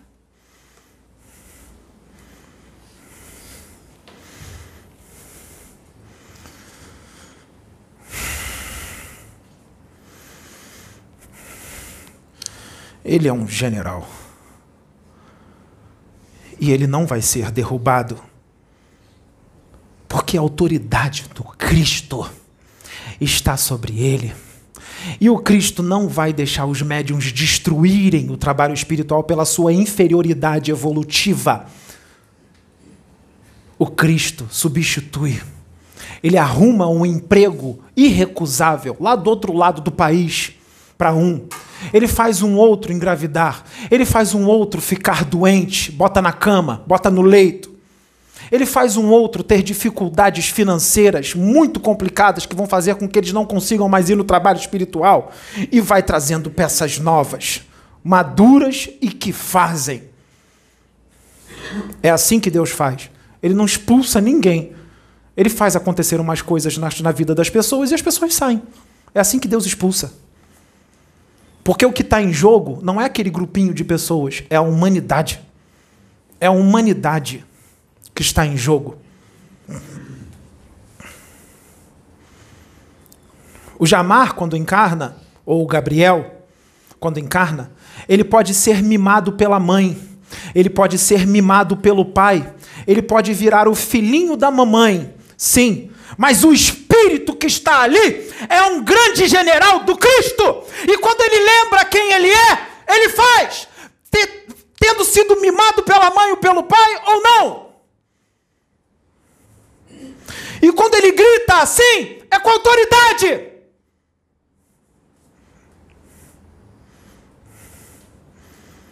Para os de dentro e para os de fora. Porque se a divisão continuar, a fofoquinha, a afinidade com quiumbas, com os seus afins, os seus irmãozinhos, é exílio, é deportação, é degredo cósmico, é ranger de dentes, porque é a última chance. E estão fazendo da obra do Cristo brincadeira, fofoca, vontades exagerada de ficar rico, famoso e entrar em reality show.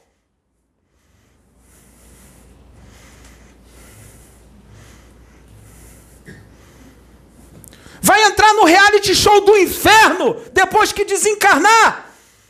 No reality show, onde está cheio de demônio encarnado, 50 mil vezes pior do que os demônios encarnados aqui na Terra.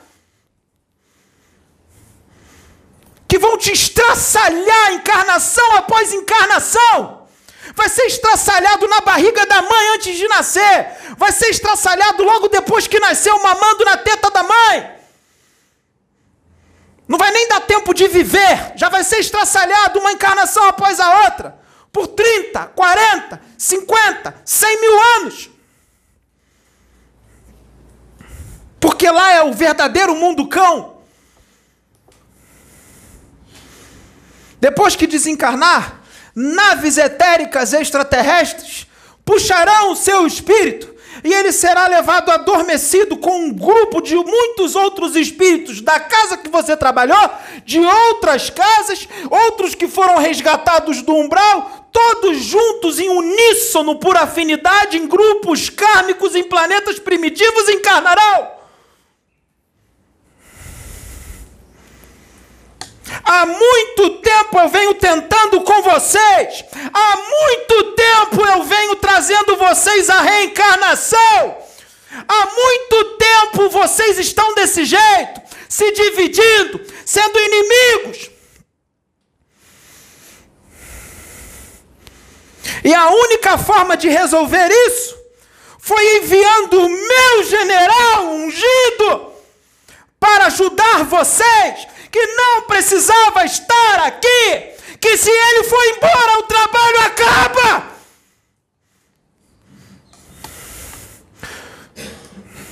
Se ele for embora, a luz vai embora e a treva entra, porque vocês estão sintonizados com as trevas. Vocês são das trevas, porque as suas atitudes são demoníacas. E eu não vi outra alternativa senão trazer os meus e substituí-los. Porque assim vocês escolheram.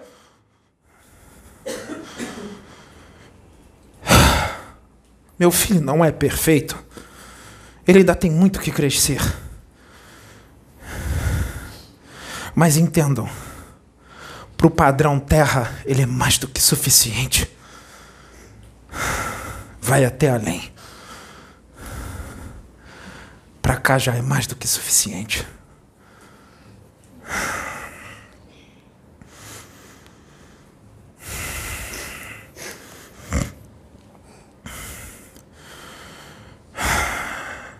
Nenhum espírito das trevas, encarnado ou desencarnado, tem poder sobre mim. Porque eu estou debaixo do Cristo. Eu estou debaixo das asas dele. A verdadeira fonte está em mim, sem fanatismo religioso, sem extremismo.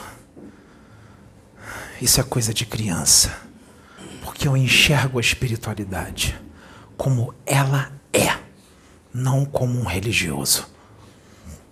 Essa casa aqui não é igreja, porque igreja é para crianças. Essa casa aqui é para expansão de consciência. Essa casa aqui é para curar, é para evoluir de verdade, sem religião. Essa casa aqui foi levantada para dar início a uma obra que vai tomar um tamanho, vai tomar um vulto estrondoso e não vai caber 70 pessoas, vai caber 7 mil pessoas. Então, essa casa aqui é só para começar a brincadeira, porque o verdadeiro trabalho será feito num lugar muito maior.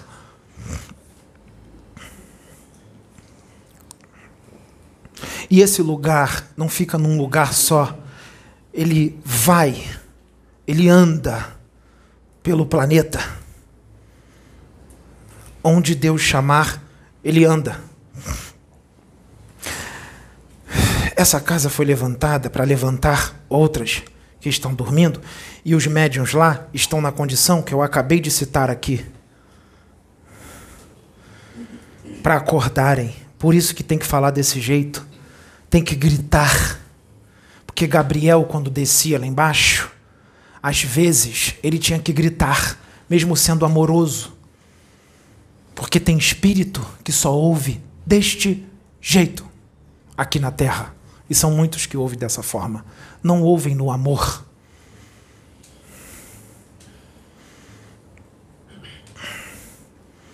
Um guardião planetário estava na superfície da Lua. Um guardião de alta estirpe espiritual.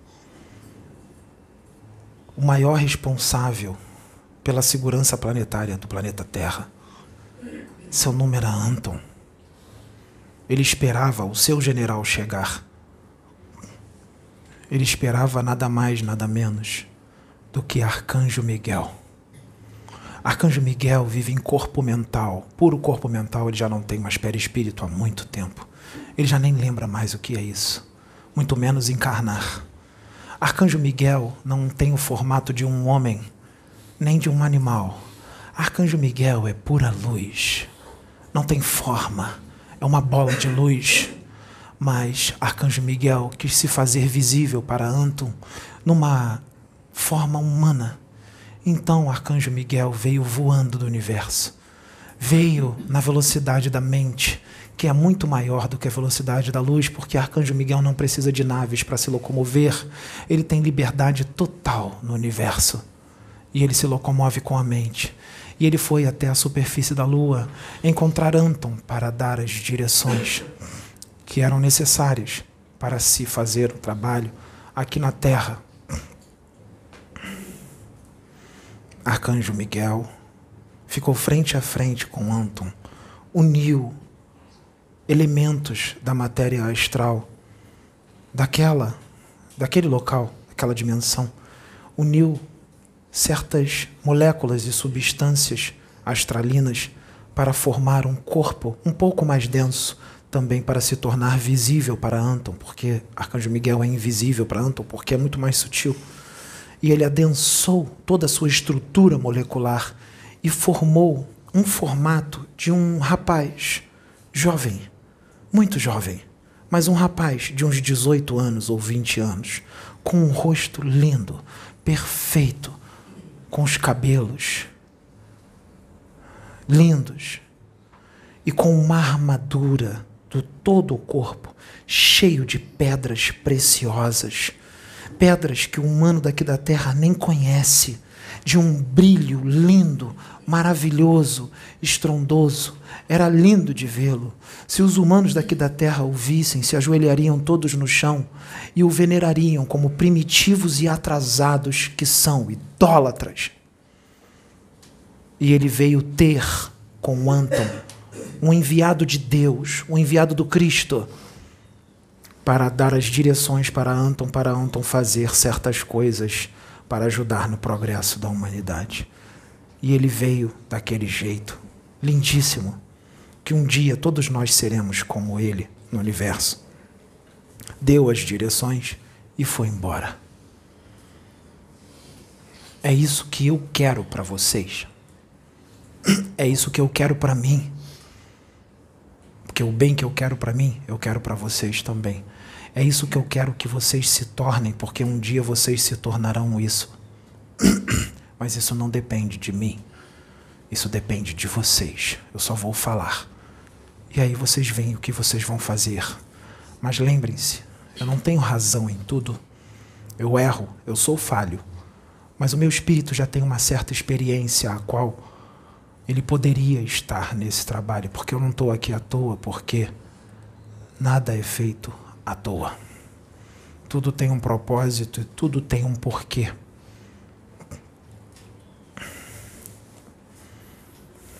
Essa história de onde Deus me manda eu vou, o que Deus ordena eu faço. Cuidado quando você falar isso. Porque a pergunta que eu tenho é: será que as direções que você está recebendo são de Deus? Será que é Ele que está falando contigo?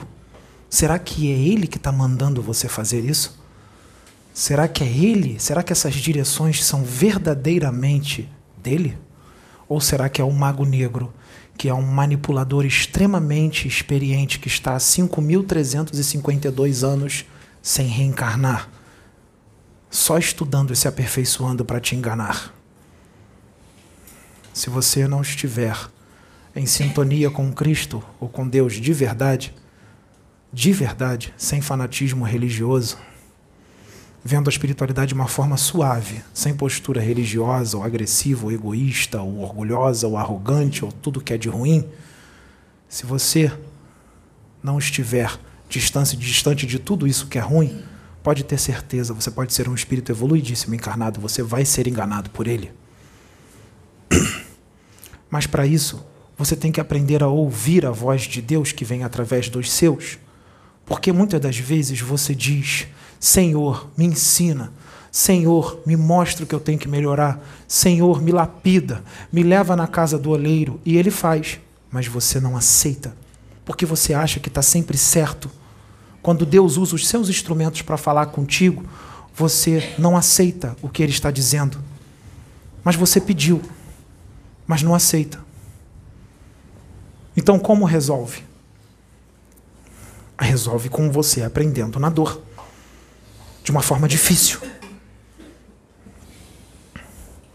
Porque você pode ser uma boa pessoa, uma pessoa evoluidíssima, mas em que padrão? Padrão Terra? Evoluidíssimo aqui, no padrão Terra? No universo? Não é nada. E outra coisa, qual foi o aspecto que você evoluiu? Você evoluiu sim, em alguns aspectos, maravilhoso, tá lindo. E os outros? E o orgulho? E a arrogância? E o teu ego, que está totalmente descontrolado? Que você acha que está sempre certo em tudo? Isso é ego. Isso é ego. Tem que ser trabalhado. Está evoluidíssimo, sim. Já uma, alcançou dimensões lindas. Mas essas dimensões lindas ainda são muito pequenas, na frente das outras, muito mais, muito maiores, muito superiores. Quem tem visão de universo infinito vai enxergar que a tua dimensão ainda é muito pequena. Sua dimensão celestial, a qual você está, é pequena. Agora, quem só tem visão de colônias vai achar que a dimensão que você veio é a coisa mais linda do universo. Então, tem alguns aspectos que precisam ser melhorados. Precisam ser melhorados. Mas você não aceita. Fala, fala, fala e não aceita. Muitas das vezes, pelo seu orgulho, pela sua arrogância, pelo seu ego, você fala que está recebendo direções de Deus. Mas nem sempre é do mago negro. Às vezes não tem espírito nenhum. Você está dando as suas próprias direções. As suas próprias direções. Porque você pode estar num animismo consigo mesmo, um animismo extremamente vicioso, difícil de ser resolvido, de ser retirado. Por mais que esteja falando, mas aquilo está tão entranhado, às vezes, pela sua força mental estrondosa, que você não tira. E você está dando as suas próprias direções. Porque no trabalho do Cristo é o seguinte: no trabalho do Cristo não é abandonar o barco.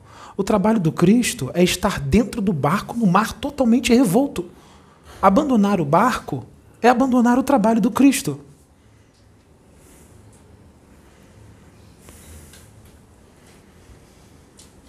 para o resgate de espíritos que estão aqui na Terra, espíritos que estão aqui no umbral, no penumbral, no, no abismo. Gente, pelo amor de Deus, vamos abrir a mente. Tem naves extraterrestres aqui com uma tecnologia. Vem cá, PC. Com uma tecnologia avançadíssima. Uma nave dessa, uma frota dessa, abarca ali no umbral. Tem 100 milhões de espíritos, essa nave puxa os 100 milhões e leva embora e não precisa de médium nenhum. Não precisa de médium nenhum. Pelo amor do santo Deus! Pelo amor do santo Deus, que visão é essa de achar que um médium, dois ou três, vai resgatar milhares ou milhões de espíritos? Isso pode acontecer Pode, de enviar um monte de ovoides aqui, ou espíritos que precisam de choque anímico, e passar não só por um médium, mas passar por todos.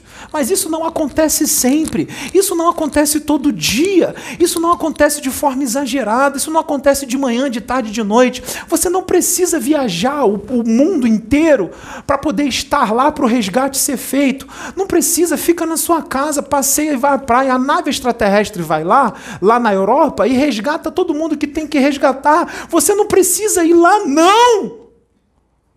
Faça o trabalho que o Cristo te designou. Você está abandonando o barco. Você está dando as suas próprias direções. Espera aí. Você está dando as suas próprias direções. Eu falei alguma besteira aqui? Se eu falei, você pode me corrigir. Não fica com medo de eu perguntar assim, não. Você pode me corrigir mesmo, que eu erro. Uma nave extraterrestre pode parar lá na, lá na Alemanha e resgatar 50 milhões de espíritos de uma vez só, puxar? Olha, é, eles têm uma, uma, uma frase muito antiga que eu curto muito. Eles dizem assim: vocês podem ir aonde vocês quiserem. Não se preocupem que nós iremos lá pegar Obrigado. vocês. Nós, vocês podem ir lá no cume do Himalaia, que a gente vai lá e pega. Agora, quem tiver na Terra durante a transição planetária fazendo aquilo mais simples, que é apenas ajudar ao próximo, é lá que será o seu lugar. Me responda sim ou não.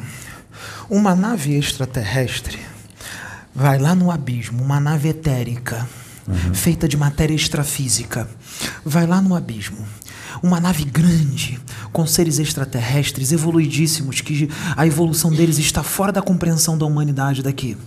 Ela abarca lá no abismo. Ela tem capacidade para resgatar 500 milhões de espíritos de uma vez só? Muito mais que isso. Não precisa me dizer mais nada. Ela precisa de médiums para isso? De médiums? É. Não. Tá. Obrigado. Então vamos abrir a mente, porque o meu espírito já vasculhou, o meu espírito já foi por essas regiões. Um guardião planetário, ele entra nessas naves, eles têm contatos com Anunnakis. Isso está em livro psicografado. O guardião planetário entra numa nave extraterrestre, uma tecnologia avançadíssima, e tem um extraterrestre aqui, de um, de um, de um planeta, tem outro extraterrestre aqui de outro planeta, tem outro extraterrestre aqui de outra raça, de outro planeta, e outros seres humanos com esse guardião planetário. Eles, entram, eles entram nessa nave e vão visitar mundos, mundos que, primitivos ou adiantados, o mundo que for, a galáxia que for.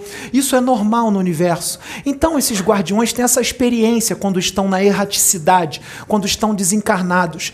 Eles têm, às vezes, essa experiência deles de viajar pelo universo com extraterrestres já acontece já há milhares de anos. Então, quando eles encarnam, eles já vêm com toda essa vivência no espírito deles. Então, quando eles estão encarnados assim, ó, desse jeito, eles vão falar com convicção. Não é porque eles leram em livros, não. É porque eles viveram isso. Eu vivi isso. Eu vivo isso há muito tempo. Então eu sei como é que os resgates são feitos. É uma ignorância imensa um médium achar que tem que viajar o planeta inteiro para resgatar espírito sofredor e perdido. É uma ignorância muito grande. É falta de expansão de consciência, é falta de estudo, é falta de instrução, é falta de vivência. É uma visão retrógrada e estreita de espiritualidade. A tecnologia deles é extremamente mais avançada.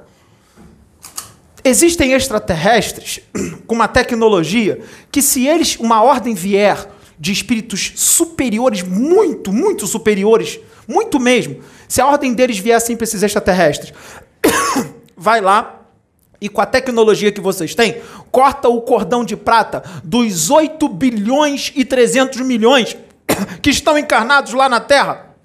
Corta o cordão de prata todo mundo e puxa os 8 bilhões e 300 milhões para sua nave. Eles fazem isso assim, ó.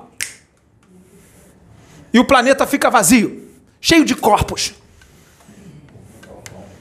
cheio de corpos. Onde quer que eles estejam. Na praia brincando, dentro de casa, sentado no vaso fazendo necessidade, onde quer que eles estejam, dentro de carros dirigindo, morre todo mundo. Essa tecnologia existe. E existem outras ainda superiores a essa. Porque antes de vocês serem quem vocês são, antes de eu ser quem eu sou, isso tudo já existia. Então, essa humanidade aqui ainda está muito, muito no seu início evolutivo para achar que sabe alguma coisa.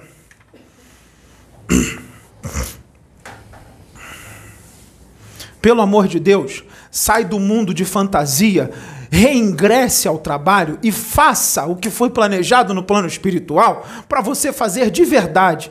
Siga as direções de Deus que vem através dos seus, não as suas próprias direções que você está achando que é de Deus e o mago negro está lá e ele está rindo e gargalhando porque ele diz assim: nem preciso inspirá-la, nem preciso intuir, ele mesmo ou ela mesma faz por ela mesma, ela mesma já destrói tudo. É assim que o mago negro fala. É assim que ele está rindo lá no reduto dele das trevas. E olha lá, tranquilo, ó, preciso nem esquentar a cabeça. É, tá fazendo para mim já por ela mesma ou por ele mesmo.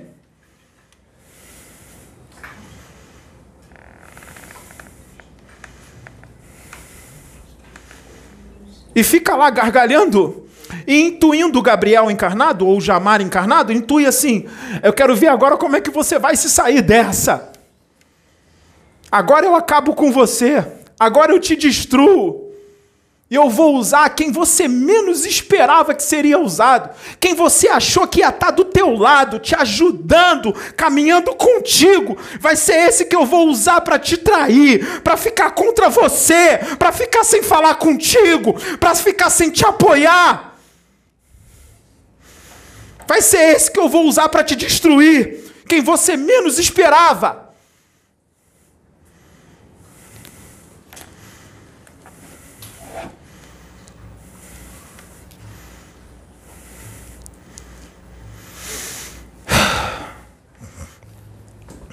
É desse jeito que as trevas trabalham.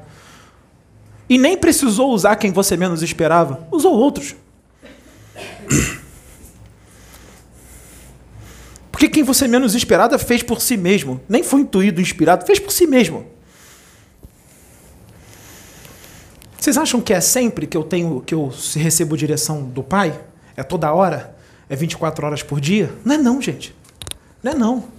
O pai não é, né, o Deus, ele não é meu minha babá não. Eu não sou mimadinho por Deus não.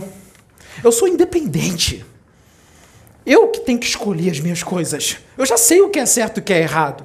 Deus não precisa me falar, não, eu já sei, meu espírito já tem esse conhecimento. Eu já sei o que é certo e o que é errado, então sou eu que tenho que escolher, não tenho que ficar esperando direção de Deus, não. Isso é fé cega. A fé cega, ela tira teu livre-arbítrio, ela tira, tira sua capacidade de decisão.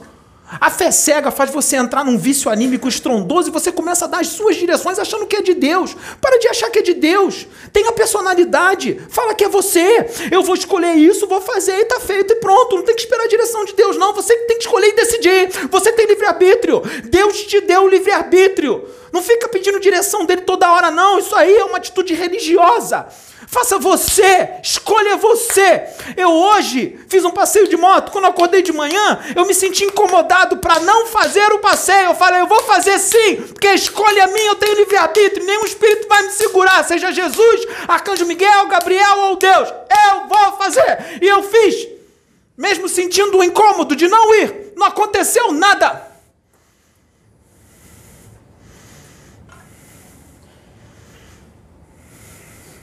Sabe o que, que foi isso?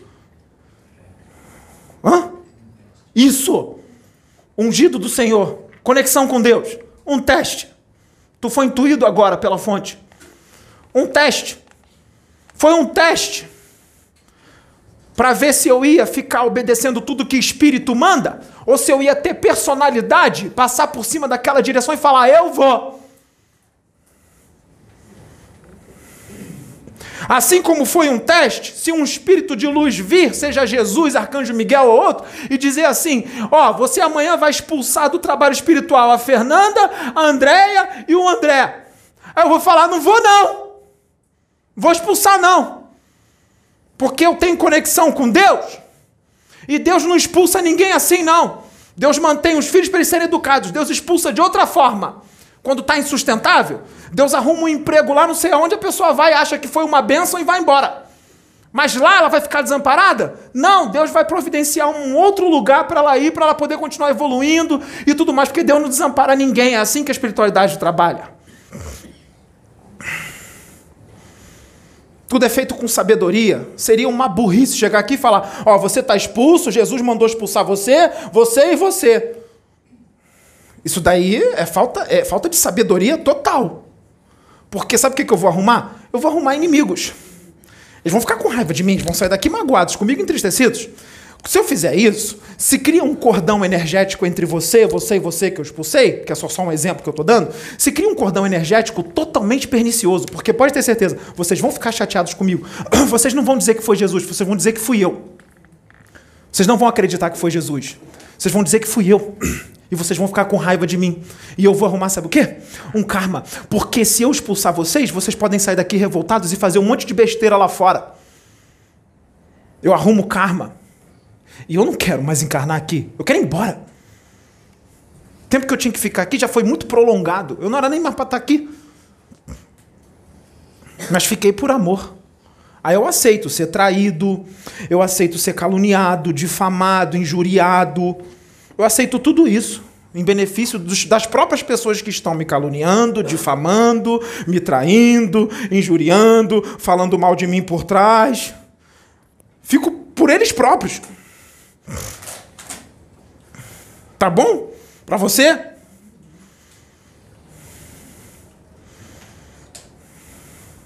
Eu tô querendo botar a pessoa no mundo celestial depois que ela desencarnar, e a pessoa quer ir para o inferno. Eu estou dizendo que para entrar lá, não pode querer as riquezas e a fama aqui da terra. Isso não vale nada. Isso não vale nada. Para poder entrar lá, tem que se desprender da matéria. Senão, não entra lá. Eu estou querendo enviar gente para lá e tem gente que está querendo ficar rica, famosa e entrar em reality show.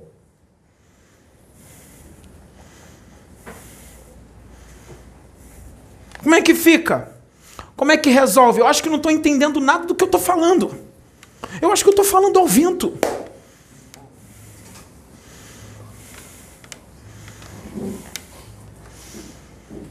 Eu acho que eu encarnei numa época muito atrasada. Eu acho que ainda não estão preparados para o que eu estou falando. Eu acho melhor eu retornar. Então, por que o que eu estou falando não está sendo entendido?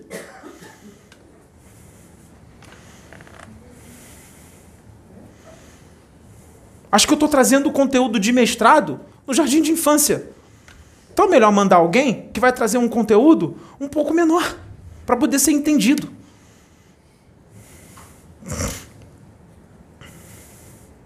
Ou talvez as religiões tenham que permanecer, então. Então a gente tem que continuar é, idolatrando estátua de gesso, arriando o trabalho para Exu na encruzilhada. A gente tem que continuar com isso, então? Continuar com fanatismo, extremismo religioso. Porque a humanidade aqui está infantil, então tem que continuar com isso, porque isso é coisa de humanidades infantis.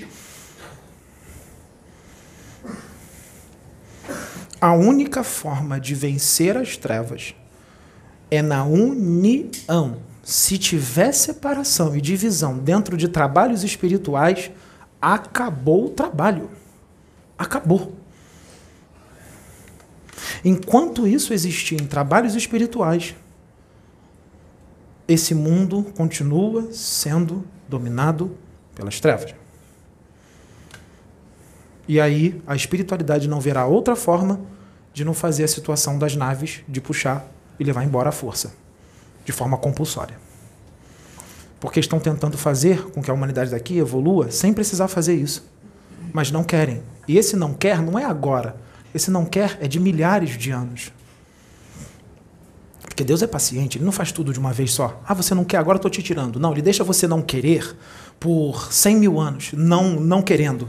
100 mil anos não, não querendo, uma encarnação atrás da outra. Aí chega uma hora que ele fala: ó, você já, já, já está não querendo há 153 mil anos. Aí esse não querer acaba aqui, senão esse não querer vai durar por toda a eternidade. As coisas têm que andar, você tem que evoluir. Então esse não querer aí acabou. E os 153 mil anos acabaram. Estamos nos, nos 153 mil agora. É só um número fictício que eu estou dando. Acabou. Aí o Jamar, o general, ele encarna para gritar, sendo que ele odeia gritar. Mas ele é obrigado a gritar, porque já são 153 mil anos não querendo. Aí ele grita. E se ele não gritar, a fonte vem forte em cima dele e faz ele gritar, mesmo sem ele querer. Porque esse tipo de espírito não tem nem mais livre-arbítrio, é a fonte que manda nele. Ele só faz a vontade dela. Mesmo que fiquem com raiva dele. Vai ficar todo mundo com raiva dele, porque não estão vendo a fonte, outros nem acreditam que a fonte está nele. Então, a culpa, a raiva, vai vir toda em cima dele. Mas ele faz assim mesmo. Porque ele já sabe. É, ele, ele já sabe o que, que vai acontecer.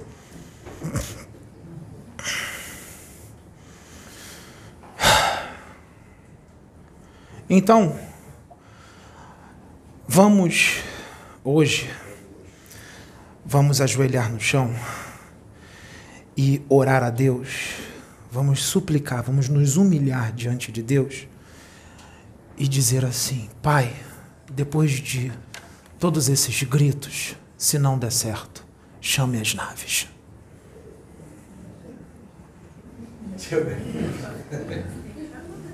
Comando alfa ômega. Chame as naves. Ou substituam as crianças pelos adultos para que a sua obra possa ser feita. Que a luz, a paz e o amor de Atom esteja nos seus corações.